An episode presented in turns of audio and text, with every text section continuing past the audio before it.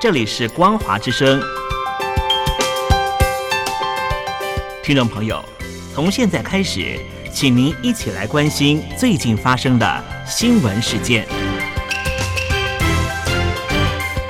欢迎收听《光华随身听》。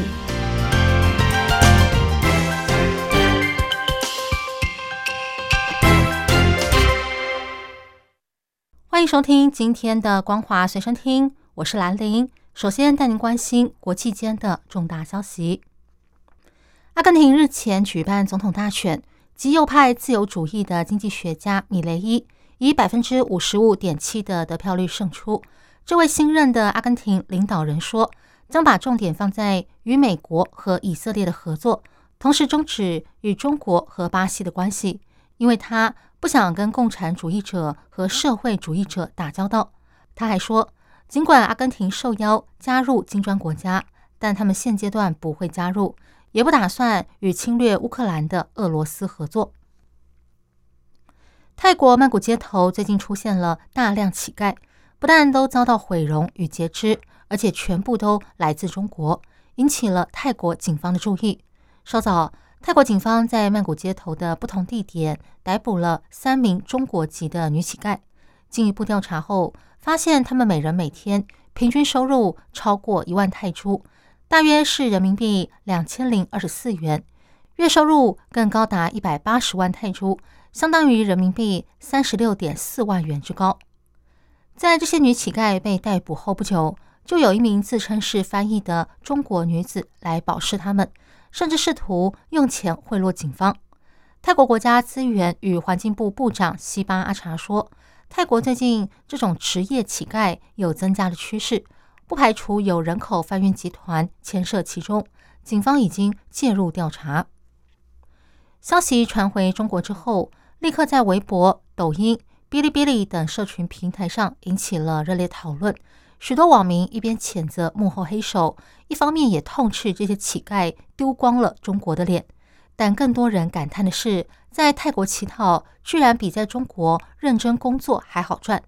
有人说，比国内大部分九九六挣的还多；也有人说，我大学毕业的月收都没人家当天赚的多。不少网民还问：“请问还有招人吗？”显示，在中国要赚钱糊口有多么不容易。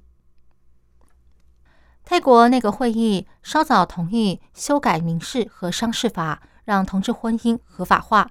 总理府副发言人卡隆他说，将把法案内的用语“男人”跟“女人”修改为“个人”，把先生和妻子修改为婚姻伴侣，让同志婚姻伴侣可以获得和异性恋婚姻伴侣一样的权益。草案预计在十二月中旬国会开议后进行辩论。另外，国务委员会也将修改其他相关法律。当同志伴侣的其中一人去世，另一半可以合法继承对方的遗产。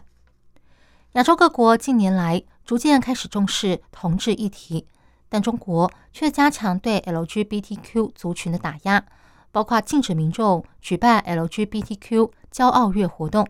促使北京同志中心解散等等，许多性别团体跟 LGBTQ 倡议人士都被迫离开中国。二零一六年，美国佛罗里达州北迈阿密市议会通过在当地打造佛州第一个中国城的计划，希望借此吸引中国投资，促进经济发展。但这项计划在今年秋天大逆转。市议会不但决定将这个计划改名，还要剔除其中的中国城元素。这项计划一开始推出的时候就备受争议，在新冠肺炎疫情期间，反对声浪逐渐扩大，当地社区出现了要求停建中国城的声音。再加上近年来美中关系持续紧张，如今中国城已经改名为西北第七大道文化艺术创新区。接下来带你关心中国境内的重大消息。解决数百万烂尾楼是中国经济复苏的关键，但这个问题却日益恶化，越来越多建商拖欠款项，使施工延误、住宅建设停滞的局面越来越严重。原本想买房的人怕买到烂尾楼，对房市失去了信心，进而造成更多建商因为房子卖不出去而陷入危机。变成了一个恶性循环。尽管中共当局没有公布关于烂尾楼的实际数据，但截至今年六月，中国五大建商逾期未付的境外债务总额高达两千六百六十亿美元。野村证券的首席中国经济学家陆挺他估计，中国大约有两千万间延迟预售的烂尾楼，要完工必须投入超过四千四百亿美元之高。北京当局最终仍然必须填补这个资金缺口。洛克菲勒国际集团的董事长夏尔马最近在媒体上投书说，中国作为经济超级大国的崛起正在逆转。二零二二年和二零二三年世界经济成长的比例，美国将贡献百分之四十五，其他新兴国家贡献百分之五十，而中国的衰落可能会重建世界的秩序。夏尔马指出，一九六零和一九七零年代，中国在毛泽东领导下停滞不前之后，在一九八零年代又向世界开放，并在随后的几十年开始起飞。中国在全球经济中的比重从不到百分之二，成长到二零二一年的百分之十八点四，成长了将近十倍之高。从来没有一个国家崛起的如此之快，但现在却开始逆转。二零二二年，中国在世界经济中的比重略微减少，今年预估将大幅下降到百分之十七，是自一九六零年代以来的最大降幅。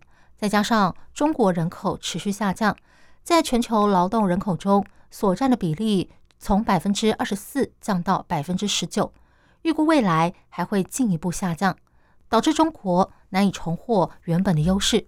这可能会使世界秩序重新洗牌。夏尔马指出，一九九零年代以来，中国在全球经济中的比重成长，主要是牺牲了欧洲和日本为代价。但过去两年，欧洲和日本的比重保持稳定，而中国留下的空白将由美国和其他新兴国家来填补。预估二零二三年，世界经济将成长八兆美元，达到一百零五兆美元之高。其中，美国贡献百分之四十五，其他新兴国家占百分之五十。这些国家包含印度、印尼、墨西哥、巴西和波兰。中国政府不断限缩人民的各种自由，加上近年来中国的经济越来越差，许多人因此选择出走。一位经常拍片针砭时政的中国女网红大力出奇迹，最近在 YouTube 的个人频道上宣布。她和全家人已经走线抵达美国。虽然说他现在一无所有，但是将在三十八岁展开人生新的起点，希望自己能成为一个能把人做明白的普通人。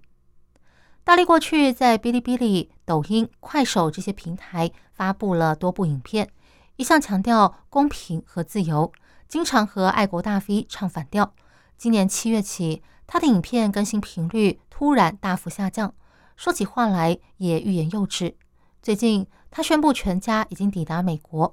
影片底下引来了超过百位网友祝贺他重获新生，希望他们全家在美国一切顺利。也有网友说自己也是受够了国内乱七八糟，才会润到国外。事实上，近年抽走到国外的网红不止大力一个人而已。近年来，中共当局为了维持社会稳定，开始整肃自媒体。并且加强控管言论。今年五月，被称为“国骂哥”“天哥”的河南网红陈少天，因为批评中共当局的防疫政策而被关进监狱。在出狱之后，走线前往美国。根据美国海关和边境保护局统计，截至今年九月底，执法人员在美国和墨西哥边境逮捕了两万四千零四十八位中国公民。是二零二二年，也就是去年的十二倍多，更是前年的七十倍之高。以上新闻由兰陵为您编辑播报，感谢您收听今天的光华随身听，我们下次见。